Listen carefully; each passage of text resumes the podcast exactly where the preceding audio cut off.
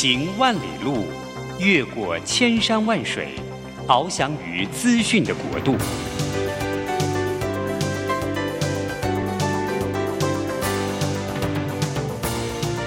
以全方位的视野，飞向更高更远的目标。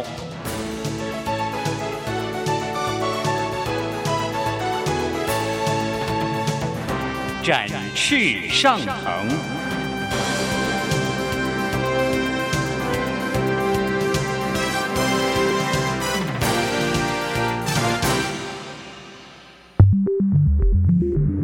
新冠疫情让世界变得不一样，工作职场、生活形态都在翻转变革，学习变成日常的必要必须。让于国定每周为您搜寻萃取一本国外热门新书，与你在空中分享。于国定制作主持，愉快读好书。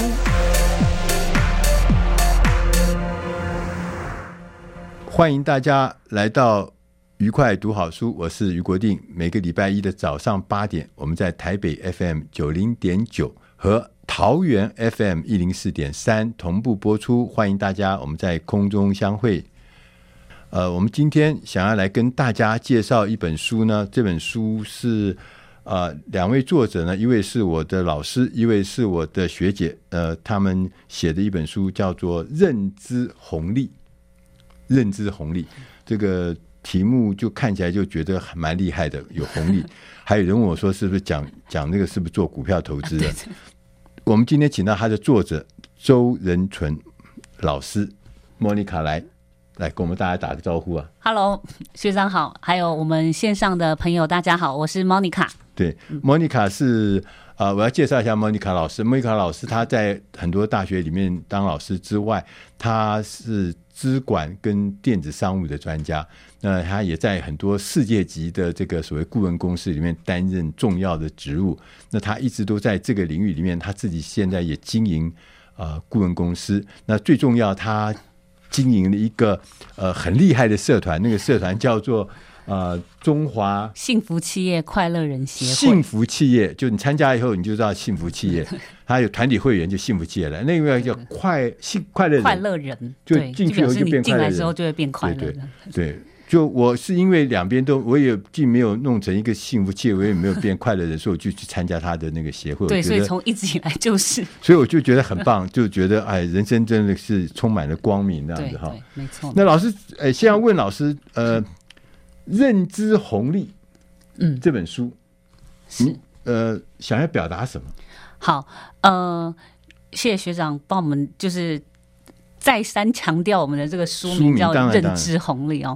其实呃，这本书我们最一开始是希望呃，从每个人他的认知的思维切入。那当然，大家可以进一步的看到副标。我们副标是有一个人、一群人跟一个组织。所以其实呃，这本书我们希望呢，从一个人的观点开始切入，他在不同状态下有不同的认知。那接着呢，这个人他可能会进到群群体当中，那他可能会有跟人互动当中的不同的认知。嗯嗯。然后最后他在组织里面当中，呃，在组织当中运作的时候会有不同的认知。但是在这三种不同状态下，它可能都会有一些相关的理论。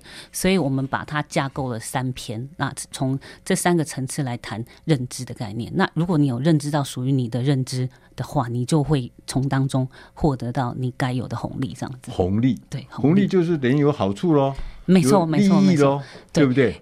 其其其实很多人哈看到这本书，就像刚刚徐阳讲的，就是哎，你这是在讲股票投资哈。其实呃，这边所谓的红利哈，不是不是单纯那个，就是我们说的那个金钱上的红利，而是你。你有获得认知之后，这个认知未来会对你在后续的呃，你碰到的人事、实地物的这些所有情境当中，你会你会有所收获，这样子。这个收获比较是这个当中的概念，就是所以大家也可以看一下它的英文哦。英文我们这个红利把它以 gift 这个概念来、嗯、来来来称呼它。对 gift 哦，对对对，是好的礼物哈。对对对对。那这本书里面，我为什么说这本书我们拿到以后，我就觉得很有意思啊？因为它有很多的章节，它有很多的标题。那我们每次都看标题，它每一个标题我就觉得深重人心啊。它讲的都是非常非常我们常常会面对的事情。我们我想请呃一样样的，我们来呃跟呃呃周老师一起来聊一聊哈。他刚刚讲说分成人、分成人群、分成组织这三个层面哈。我们先来看人这一块，他在这个上面有讲，第一开始他就跟我们讲他说，当选择太多的时候，那个认知要怎么来搞？呃，我们现在的世界跟以前不一样，以前是知识。很稀少的时候，对不对？现在知识太多，对，呃，讯息也是太多，什么样的东西都太多，对对对，所以通常选择困难呢。没错，就呃，所以从这个角度来看啊，其实我们这本书的这个章节当中提到的一些观点，譬如说，呃，人的注意力是有限的。好，那为什么人的注意力有限？因为讯息爆炸嘛。那再来还有，对啊，对啊，再来还有一个情形，就是说我们的时间也是很片段的。我不知道大家会不会现在有感觉到哈，就是以前我自己都没有察觉到，现在呢，只要譬如说我们一要开车，对，你就会开始先去查 Google，你要走哪一条路才不会碰到塞车。好，如果一旦你你你你你上到高速公路之后，发现有一个事故在塞车的时候，你整个人会。不自觉对会焦躁起来哈，对啊，那那这当中的这个这个情形，就是说现在人的这个呃，对于时间的忍耐度、等待的忍耐度越来越低的这个情形之下，就要效要快啊，要效率啊，对对对，没错。那在这种前提之下呢，呃，我们怎么样在这众多的选择当中找到一个呃最好的选择？而这最好选择可能不是一百分的选择，而是最适合自己的选择。那这当中，我们就是也有一些例子在跟大家分享，这样。你要不要讲一个例子给我们听？好啊，其其实这本书的第第一章的第一个故事哈，这个当中的第一个故事呢，其实跟大家透露一下，我在讲的应该是小尼小尼哈，那跟大家透露，其实小尼就是我女儿了哈。这个是这个是一个很有趣的事情哦，就是你你血淋淋的故事，对对对，你你会发现到，你明明跟小孩讲说你。其实哦，你考试考考不错，好，妈妈奖励你，然后带你去书店里面逛，你可以买五百块的文具这样子。我还看了很久哦，哇，就东东看西看，没看每个东西都想买，可是他到最后啊，他只挑了三十块的东西。那问他为什么？他说是有看到不喜欢。他说没有哦，也不是不喜欢哦，每个东西都很想买，可是算一算之后又觉得超过五百块了。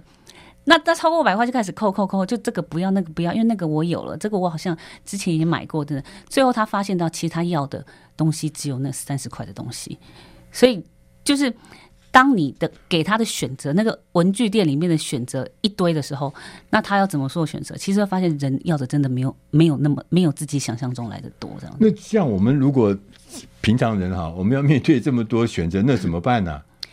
束手就擒吗？没有，这头昏眼花吗？这么多选择当中，我觉得，呃，如果就我们成年人来说，哈，我我觉得在了解自己的需求这件事情，其实是非常重要的。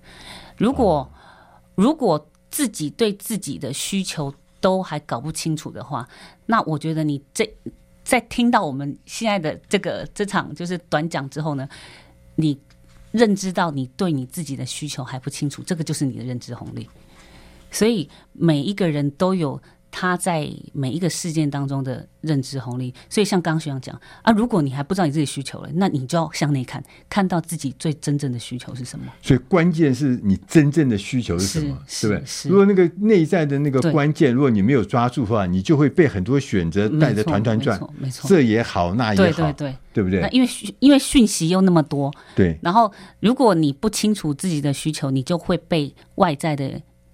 资讯影响外在的这个所有的资讯牵着节奏走，这个就会非常。所以这个我就要想到另外一个题目，那就是像我们很多的判断是直觉的，是直觉到底灵不灵光啊？这个这个其实我们在谈直觉的时候很有趣哦。这个有时候我们会觉得我们在跟不管是老板相处哦，你会说啊，他我跟他讲一个提案，他竟然。三秒钟，用他的直觉就跟我们说那个提案不好，所以到到你就觉得你你会心生不爽，会觉得说他他竟然这样，哦、对不对？我们花这么多功夫写的，对对对对。但是其实书里面其实有跟大家分享一个一个观点哦，那个直觉的判断，其实它后面常常衍生而来的这个决策的理论逻辑叫做自然决策。其实这个直觉并不是他是用反射的，而是他的直觉背后其实是他过去。数十年的经验的累积的加总，成为他的复杂的系统。对对对，那只是他当下他无法告诉你说为什么我说不行，那我的直觉就是不行。那为什么我会有这样的直觉？其实并不是说他脑袋神经哪哪个地方出了问题哦，而是这个直觉的判断是来自于他过去。这几十年在这个相关职场工作当中累积的经验，那而这个经验呢，在他的脑袋里面已经内化成他对于很多事情的自然而然的判断，所以就是就是会成为这个所谓的直觉的一个一个决策。这样意思就是说，直觉判断事实上是有价值的，是不是乱搞的？没错，没错，对，我们可以这样讲。但但是哈，但是这个还还有个陷阱在哦，这个这个陷阱就是。如如果以现在来看的话，哈，这个直觉呢，是因为过往经验的加总。可是呢，现在因为资讯量爆炸，以及以及科技来的太快了，对，所以直觉是不是在每一个状态下都有用？这个值得我们大家去思考。所以这个是。我们做学问的人最麻烦的地方，讲到最后也不知道该 该正确 还是不正确。对啊，这看起来这个理论上还蛮麻烦的事情啊。那我们要进点音乐，下一个单元我们再来跟莫妮卡周老师来聊一聊认知红利在组织里面、在群体里面各有什么影响。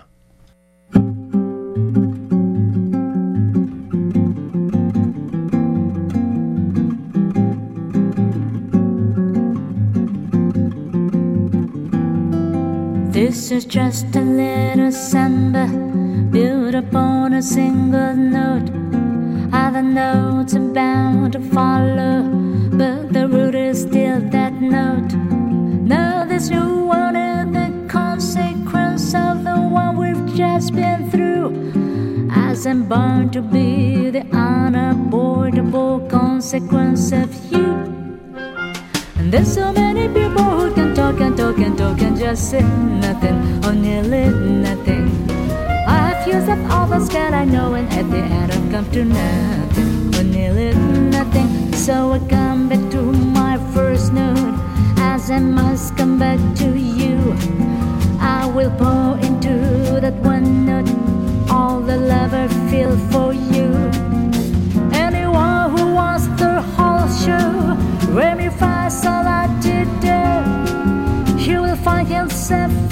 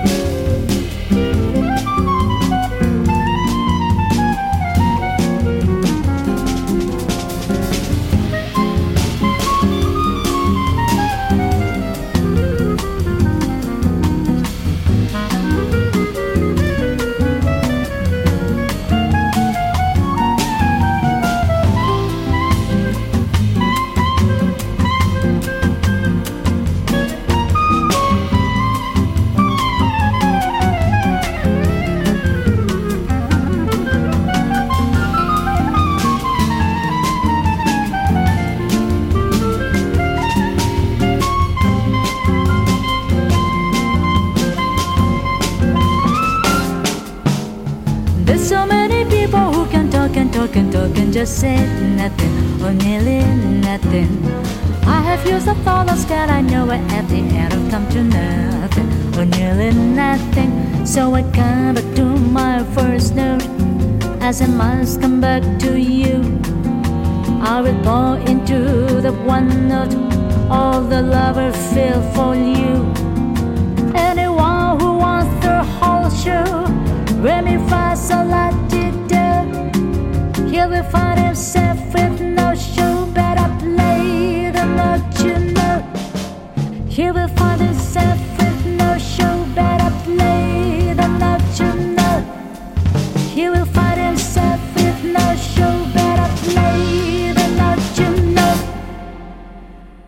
欢迎大家回到愉快读好书，我是于国定。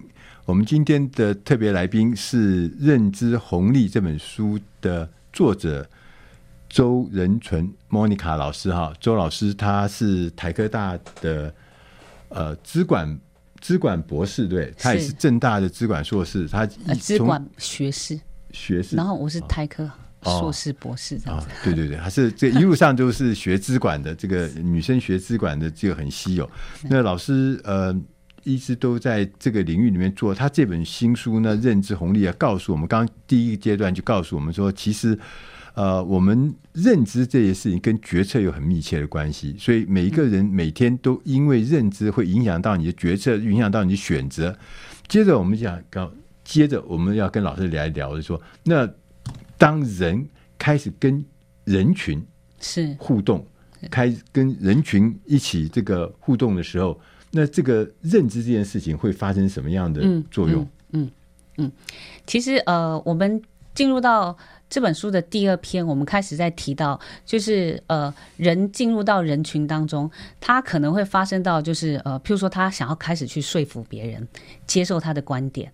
那这个时候，我们当中有谈到，呃，就是说服相关的理论，在书籍当中。那当然，我们书当中其实也都会举一些，呃，大家比较亲民、比较看得懂，就是不是像这么理论的概念的这些故事哦，亲民的故事，让大家可以很快速的。老师，我讲个例子，我们听听看。说服这件事情，每天都要都要，我冲到人群里面去，对啊，第一件事情就要。呃，说服人家。我我我书当中，我我如果没记错，在在这个章节当中，我其实是提到呃，有有一个资讯公司的副总，他想要改版他们公司的一套就是行之有年的软体的 ERP 软体这样子。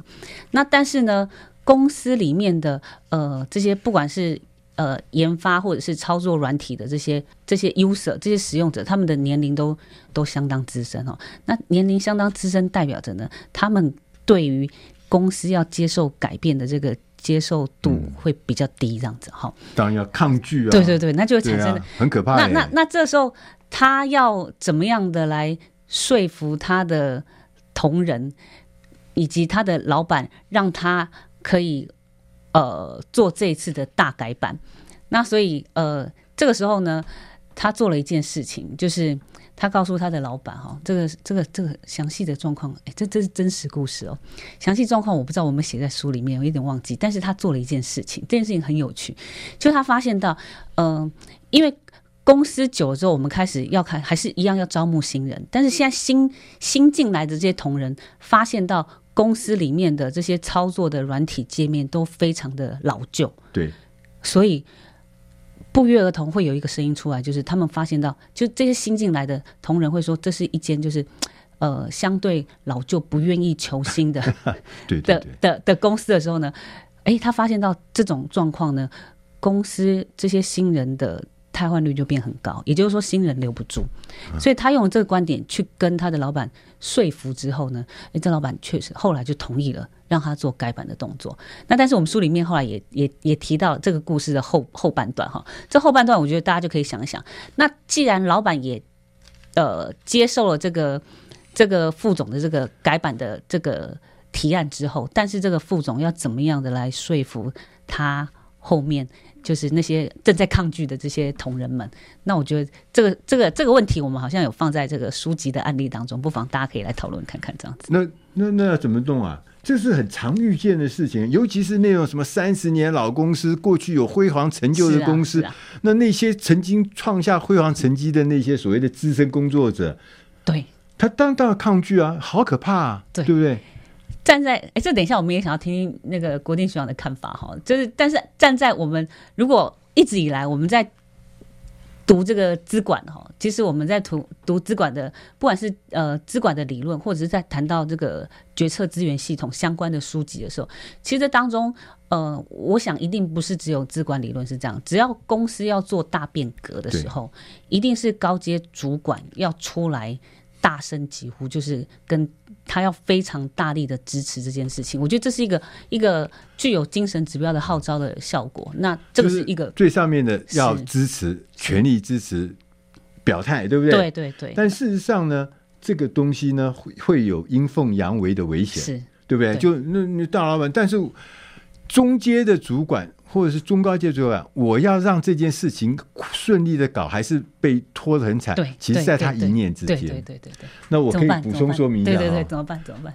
譬如说，呃，我去一家呃公司，那公司呢，它是呃原来是赚钱的，而且做了二十几年，然后这两年呢开始赔钱，赔钱啊。对对。那老板当然说，那那那要变啊，要变啊。对。那这个很麻烦，为什么呢？呃，这个这个，那他叫我去嘛，呃，说你你看看可不可以把他们变？嗯嗯，那因为他们过去很成就嘛，他们有成就，所以那些人就信心满满的，然后就想说，我也尽力啦，我也没有偷懒啦，对，对，但现在赔钱了，那你这个天外飞来的这个所谓的横祸哈，我要看看你到底人吗？我看看你人行吗？光是这个心态就搞死你了，对不对？嗯，因为你做任何事情，他就在旁边看，你看你多厉害。啊，你厉害，你来弄啊！啊，所以我第一件事情是跟他讲开会。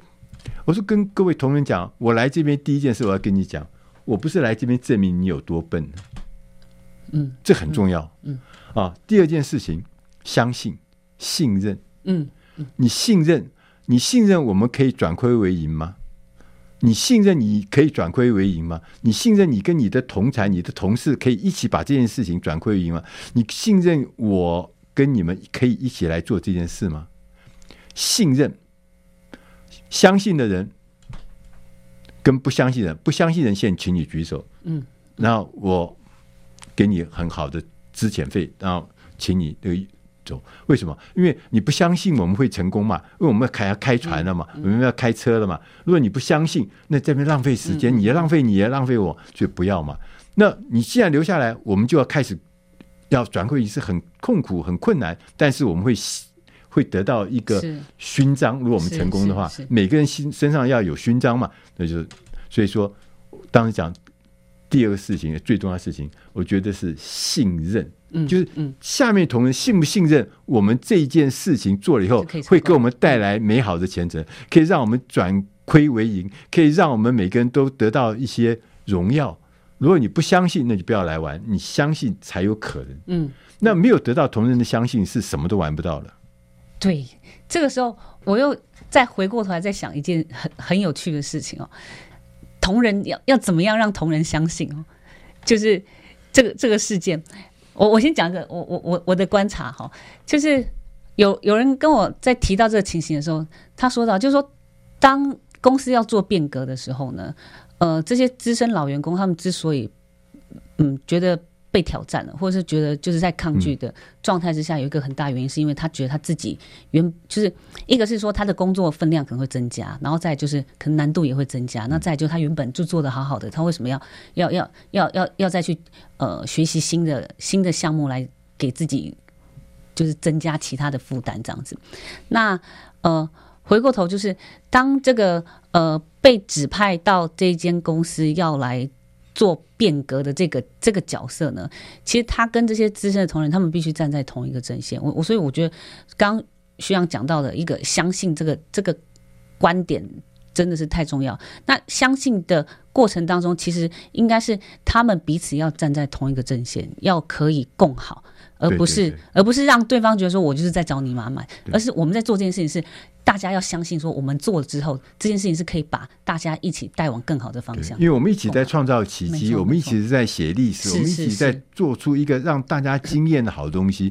那这些东西看起来，就是说我们在做变革的过程中，第一个事情就是。大家有没有共识？是是，大家有没有信任？信任彼此。对。那哈佛有一个个案，就讲讲 IBM。IBM 曾经是大的不得了，可是后来 IBM 就是当时以前 IBM 就代表电脑的意思。当时那个时候，整个业界业界一年的市场大概是两百亿美金，那 IBM 就占了一百多亿。嗯。啊，那当时有一个东西叫做 PC。个人电脑一年的营业额只有十五亿，所以 IBM 觉得这种东西不可能的，还个人呢？什么电脑还有个人？电脑就是要大，就是要很昂贵，就是要什么呢？好，最后呢，他就很心不甘情愿发展这个小的这个新事业。最后，当然你也知道，IBM 最后就出现重大的危机，因为他被他看不起那个 PC 打得头破血流嘛。好，那所以这里面就看着就是碰到刚刚周老师讲的。他的高阶主管，因为我我是 IBM 的什么什么部门的主管，我干什么被调去搞那个鬼事儿嘞？对，不愿意去。是，所以这也就后来造成 IBM 很多大企业都因为这个原因死翘翘。嗯，对，所以这件事情呢，对很多的主管来讲，我觉得这是重要的事情，尤其是我们刚刚讲说，你要在做变革的过程中，这个东西如果没有跨过。你有再美好的计划，再美好的系统，再美好的过去的案例都不重要，不会成功的，对不对？没错，所以完全同意。对，所以说我们看，我们刚从刚刚呃，莫妮卡老师的这个跟我们的那个呃说，他这个书里面的重要的一个重点，就是说，光是这个说服能够让大家有共识，这可能就已经是非常重要的关键。值得我们注意，我们要进点音乐，下一单元再来跟莫妮卡老师来谈谈认知红利。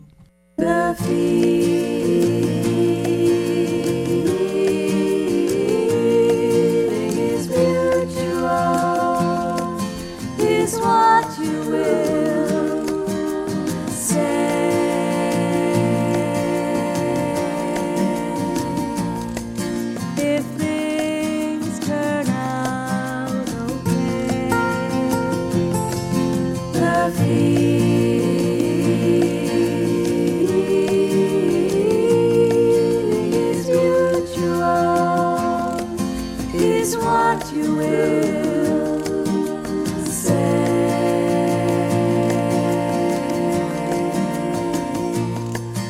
If I were writing a play, love, love will open our eyes. Baby, love, love will be a surprise.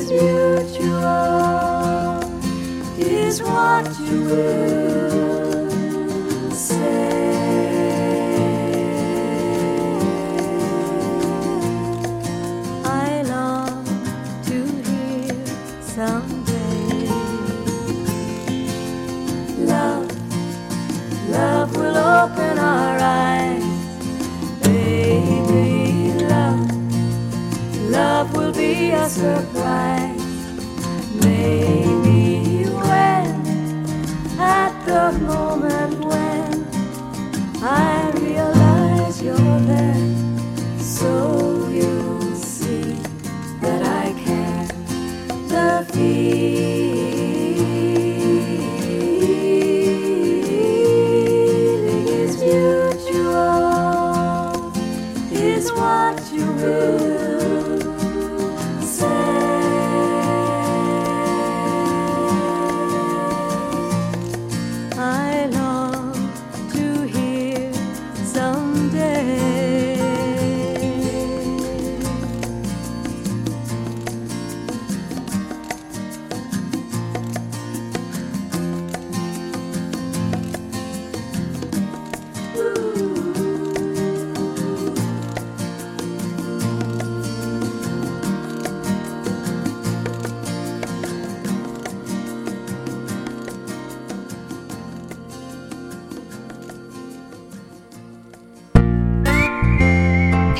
FM 九零点九佳音广播电台，桃园 FM 一零四点三 Go Go Radio，宜兰 FM 九零点三 Love Radio，这里是佳音 Love 联播网，精彩节目欢迎继续收听。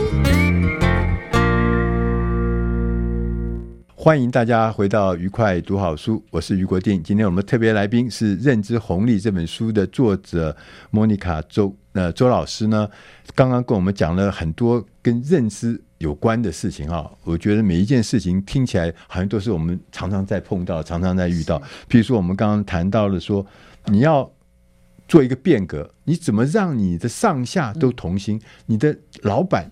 同意你的变革，你的下面的执行同仁愿意跟你一起来变革，这个事情是有方法，但是也有难度的哈。嗯，那在这里面就想讲到领导这件事情了。那做我们做一个领导，我们也都做承上启下嘛，不管你在什么位置。那这个领导这件事情还真难呢。他这有认知红利吗？呃，如果从领导的领导者他本身的呃认就是领导风格来看的话，哈，其实我我觉得。就领导者来说，你看懂你领导者他的认知风格，那对你来说你也有认知红利。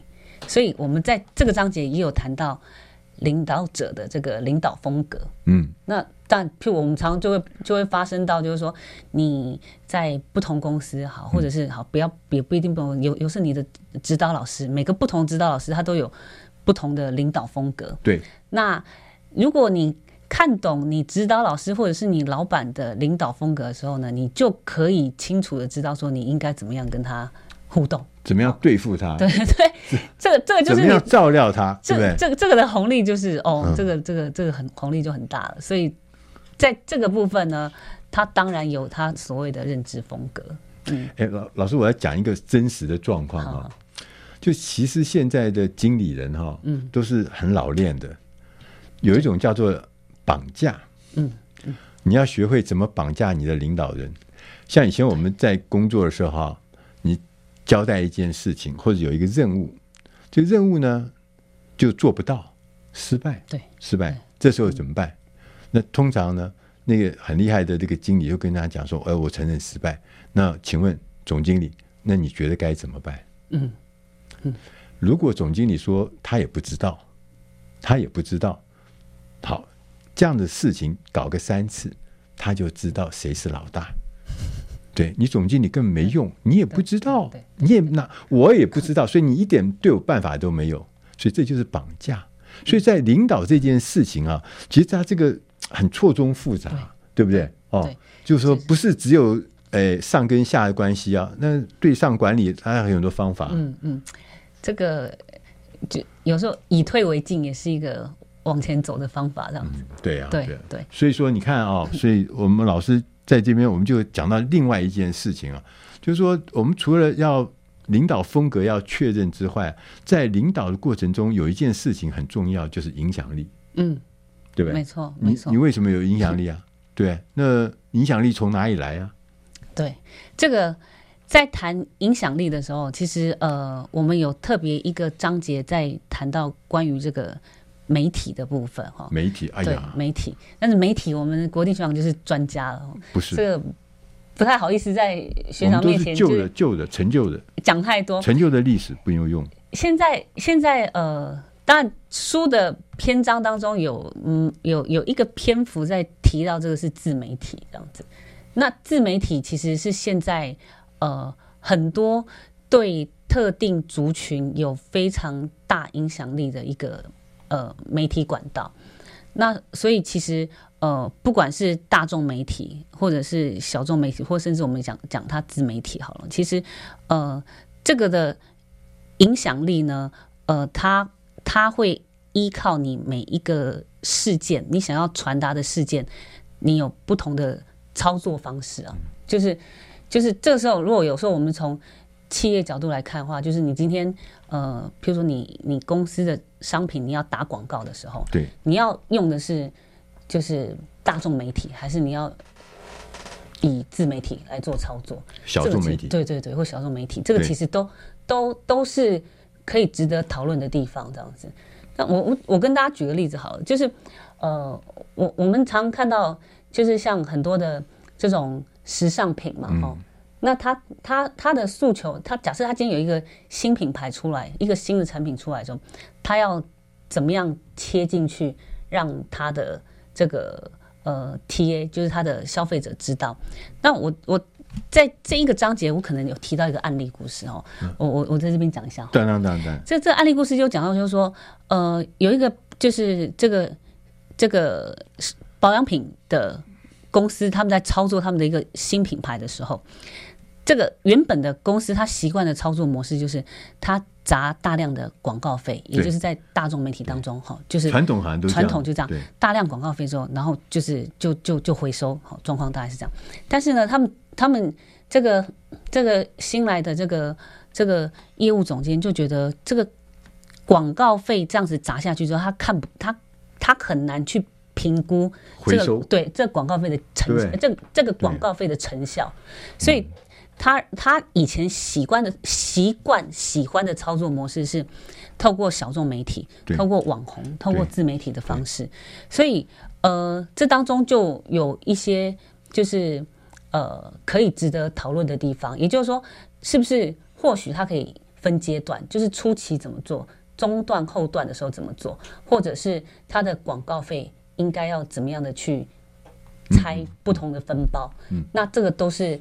可以值得大家去再进一步深度去讨论的地方。老师，我可以稍微补充说明一下，因为我以前呃有跟那个时尚，虽然我我这个人看起来不太时尚，就是我有跟时尚的媒体啊，还有时尚的节目啊啊有一些这这个呃互动哈。这可以从两方面来讲，就第一个是说你是媒体人，呃，从媒体角度来看；另外一个是从客户的角度来看，就你怎么样用媒体哈。那其实啊。大众媒体现在对于这种大型的消费性商品，那个效果啊，我们讲 ROI 啊，嗯，就是投资报酬率很低很低。投资报酬率，譬如说你讲一个美妆新的商品出来，以前我们在大众媒体一丢下去，哇，大家就开心的不得了，很多人。对对对。就后来我们发现现在不行，为什么？最重要的关键是现在是一个知识爆炸的时代。以前呢，你当传媒就哇，这个好棒好棒，就是大家觉得觉得很稀奇，因为那个资讯少嘛，是是。那现在资讯多，就你丢在大众媒体的时候效果很差，原因是什么？他说这一点不稀奇，我早就在媒体上面，在自媒体上面，在小媒体上面，在小众媒体上面看过，知道怎么用，怎么效，我早就知道。你那东西是落后指标，所以呢，对于那销售来讲的效果就递减了。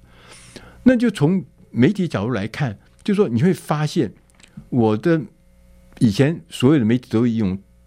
认为自己是大众传播媒体嘛？嗯嗯嗯、但事实上，现在就你不管是哪一个领域的媒体，你都要想你自己的分众角色。嗯嗯，对，你要想你的分众角色，你想好你分众角色，你专攻那个分众，那是最重要的。因为那个大众的时代，我们认为已经被这个网络啊切跟一小块小块小块，所以没有大众媒体了。都是小众媒体，那只是说小众媒体的操作方式跟以前完全不一样。对，这这个这个小众媒体的操作，这就跟呃，现在现在会看到，就是几乎呃，我们所有在呃 YouTube 上面的，就是以前呃我们喜欢看开箱嘛，对不对？对。那开箱开箱做着做着，他们现在开始也会成为自己的这个广告模式，自己的商业模式出来，所以。当这种那譬如那当然也可能小众媒体，他做做到后面之后，他也他也是某种程度的大了哈，所以这个媒体操作者他自己也会知道说，他要在不同阶段，他会有不同形式的一个调整，所以这个影响力的来源就来自于呃，你要很清楚，像刚刚学长讲，就是很清楚知道你目前的这个锁定的族群是在哪边，你才能够精准的给予你想要。投放的这个内容，这样嗯，所以现在就是像以前这个八二三炮战，什么炮乱打，那这个时代已经过去，现在就是飞弹，就直接打到命中啊，精准命中，精准到达，然后呢，直直取目标啊，就不要浪费弹药。所以这个时代呢，就看起来就是说，当我们对于认知这件事情，你有了解，你有掌握的时候呢，其实你。做任何事情，你都可以得到庞大的红利。我们要进点音乐，下单元再来跟《认知红利》这本书的作者周仁纯莫妮卡老师来聊一聊。那当我们跟组织在上面的互动的时候，那组织组织怎么样来从中我得到红利？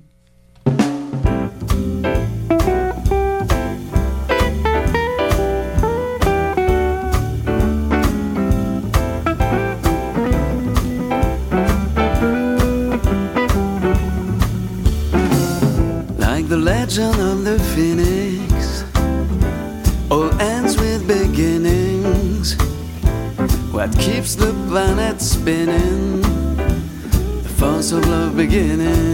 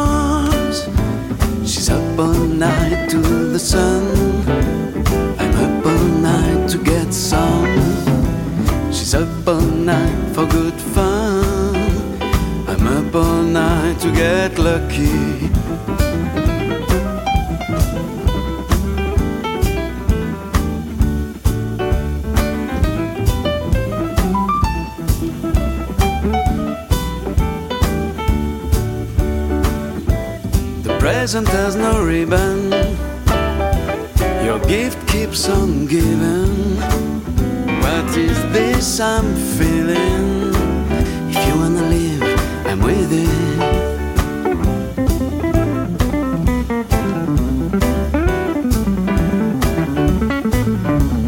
We've come too far to give up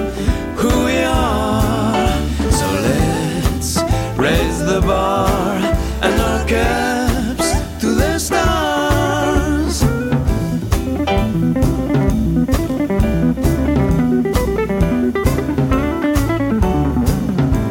She's up all night to the sun.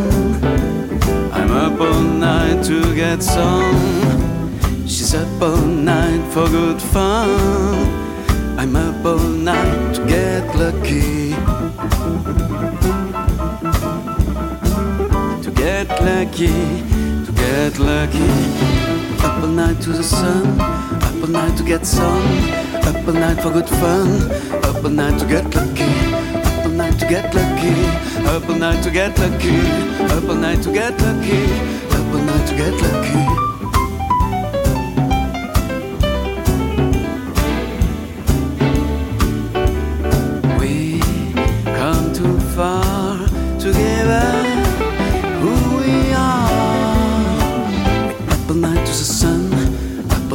get up all night for good fun, up all night to get lucky, up all night with the sun, up all night to get some.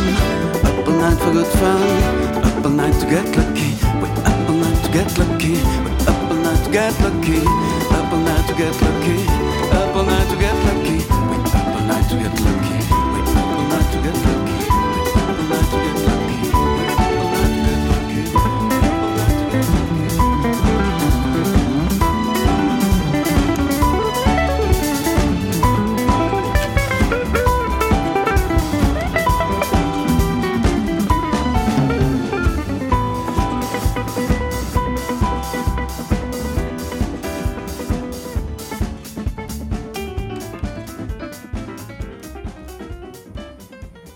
欢迎大家回到愉快读好书，我是于国定。我们今天刚刚请的特别来宾是《认知红利》的作者周仁纯莫妮卡老师。莫妮卡刚刚跟我们讲了很多，如果我们对很多的认知你能了解的话，你自然会得到红利。所以不管是对人或者是对人群，这都是重要事情。那第三个，我们想要问，那除了人跟人群之外，其实一个更重要的事情就是。对组织啊，我们都在企业界好，我们都在组织里面。你不管在什么单位里面，一定不是独善其身嘛。那我们在这个跟这个组织的互动的过程啦、啊，参与它的运作啦，那在这个运作中间，我们有很多很多的决策啦，这些事情都很复杂哈。是，老师，能不能讲一下，在组织也有认知红利吗？是，这边呃，其实如果大家有翻一下我们这本书的话。大家可以看到我们书的呃后半段，就是。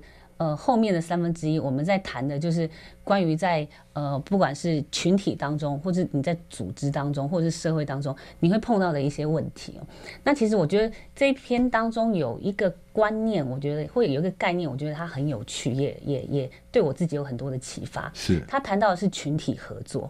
那大家一开始，大家最最最直觉的反应就是说，如果今天老板特别多要求我，呃。譬如，如果开一个呃读书会哈，老板今天指定你说你要来分享某一本书的时候，那你如果从你自己个人的角度来看的话，你会觉得说，为什么我要做这件事情？对呀、啊，对，就是这这不是增增加我的工作负担吗？对呀、啊。呃，老板老板如果跟你说，来，那你你来把你最近在做专案管理当中你学到的这些技能，或是学到的一些技方法，好的方法来分享给团队的时候。那你觉得你找我麻烦嘛？对啊、我工作我都做不完了，为什么你要你还要我做这件事情？但如果你从群体合作或者是群体动力理论的角度来看的话，其实它确实是有值得你分享的一个一个呃价值存在哈。那我们在这本书当中有谈到另外一个字词叫做合作红利，所以大家会想哦，合作是不是真的可以带来红利？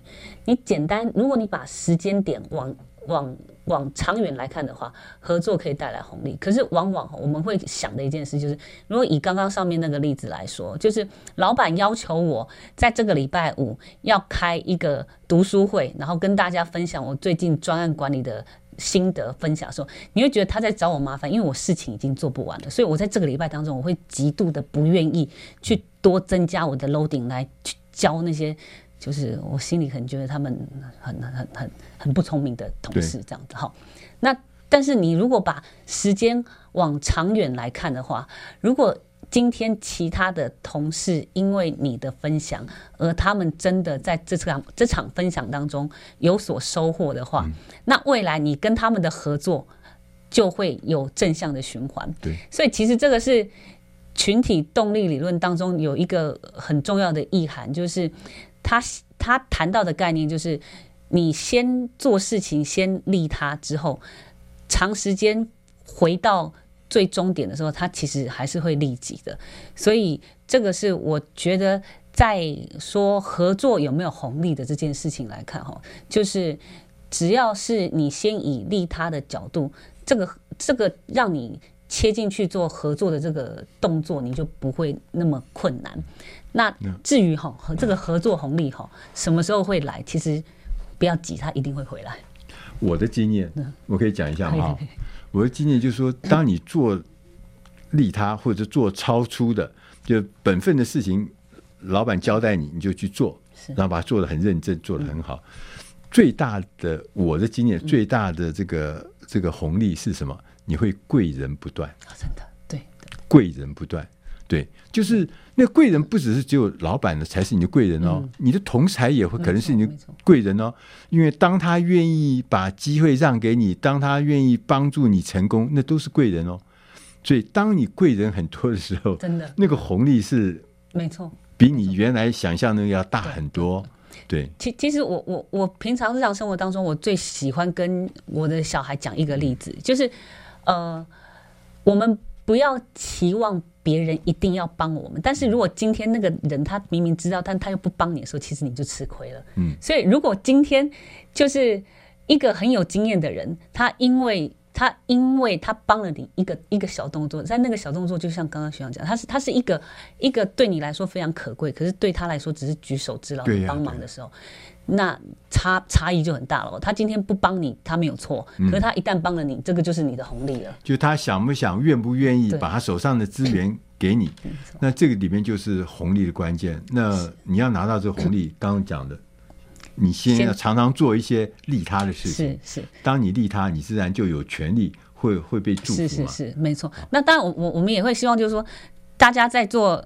这个利他的事情的时候，不要一直脑袋在想，就是说，哦，那什么时候这个这个红利才会回到我身上，对 不对？就是你你要是很，你要是很自然而然的，就是在你的呃，你的你的你的习惯领域，你的思考模式当中，就是都把利他的这个心念当做是你的在做事的一个法则标准的行为模式，对对对对对，不要天天去想投资报酬率，对对对对 对。所以他他终究会反反馈回来到就是帮助哎。那我有另外一个问题啊，就是老师这个呃，这就牵涉到人性，嗯，对不对？这个利他这件事情是人性的问题，所以老师在书上也有一这个章节就谈到人性管理，嗯嗯。对，这个我们书的最后一章谈人性管理，其实呃也是我自己最喜欢的一个一个一个章节哈。那呃为什么呢？因为这个书的这个人性管理的这个副标，我给他了一个叫做“幸福是根本之道”。那呃我我刚其实前面最开始。国定学长提到，就是我有一个身份是社团法人中华幸福企业快乐人协会嘛，哈，那我们就是在学校，我们常会研究什么是幸福，然后又会把快乐拿来做研究，好，那幸福跟快乐，如果我们从定义上的本质，它其实不太一样，幸福比较讲的是内心。底层就是长时间的你的那个呃满足感，对，对。于那快乐可能就是一个短暂情绪的一个一个一个一个感受，所以呃在这一章我在谈人性管理的时候呢，呃我是希望最后收敛到就是每一个读者他在他的人生道路上，就是不管他今天是在工作职场上，或者是他回归家庭，甚至他他他他他是他是一个人的呃晚上的状态之下，就是他在做。呃，他在面临他所有选择的时候，呃，我们希望他回过头来去倾听他自己内在，他他自己真正想要的，而不是别人期望他想要的。所以，如果他今天的呃，在很多职场当中的呃大重大决定，他是去听他内内内心的声音的时候，这个是可以支持他一直不断的在这条路当中就是持续迈进的。所以。呃，这个是我希望跟大家分享的是，这个是人性管理当中的一个很重要的概念，就是呃，我们希望是它是一个自然而然发自于你自己本心想要的一个方向，这是叫做做自己吧？嗯，对，如果真的要这样讲的话，这个呃，但是在怎么样做自己的前提之下，哦，就是你还是嗯，要要有一个一个一个。该要有的规范啊，但是讲到做自己，我最近呃有有有另外一个单位问我说：“哎、欸，我最近喜欢听哪首歌？”哈，就是但这这个这个有点跳题，但是这个蛮有趣的，就是呃我我最近在听的一首那个那个韩国女团的歌叫做《Wanna Be》，好，那大家可以去查一下哦。这是一个呃，她一出来的韩国女团，然后马上她的点阅次数，如果我最近没记错的话，已经有。五亿多次哦，五亿啊，对，五亿多次。那他的歌词其实有某种程度就是在讲说，在现在这种环境之下哈，其实你不要太在乎别人的对你的观感，但是你要勇敢的做自己之外，就是当然你你还是必须在你这个做自己的路上，你要坚持，你要付出这样子。其实你看，我们从小啊，我们在这个华人的世界里面。嗯做自己这件事情是很难的，有人一辈子没做自己。我小的时候，我填志愿考大学，填志愿那个那个志愿怎么会是我自己要呢？可能是我爸要的，我妈要的。我爸人生没有完成的目标，那么叫我去弄，对不对？叫我去完成。所以我只长大以后呢，那社会告诉你什么叫成功，所以我就开始又去做。满足社会需要啊，对，那所以说，我们对于我们来讲，做自己这件事情是重要的事情，因为你要人生中真正得到你自己喜欢的那个喜欢的那个所谓红利哈，必须要从做自己开始。是，对，我们最后还有一点点时间，老师可不可以给我们做一个结论？什么是认知红利？好，呃，希望。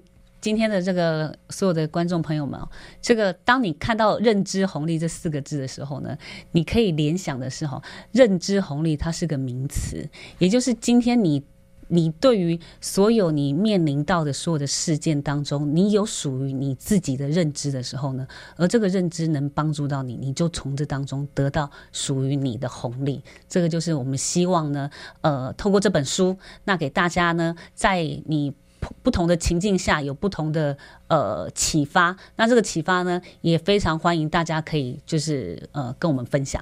老师客气了，就教大家买这本书了，否则要不然你也听不懂，对对对 听不懂老师讲的背后的重要的意思。欢迎大家对多多来阅读我们这一本书，这样子。呃，谢谢莫妮卡老师来告诉我们认知红利，谢谢，谢谢、啊，谢谢，谢谢大家。谢谢谢谢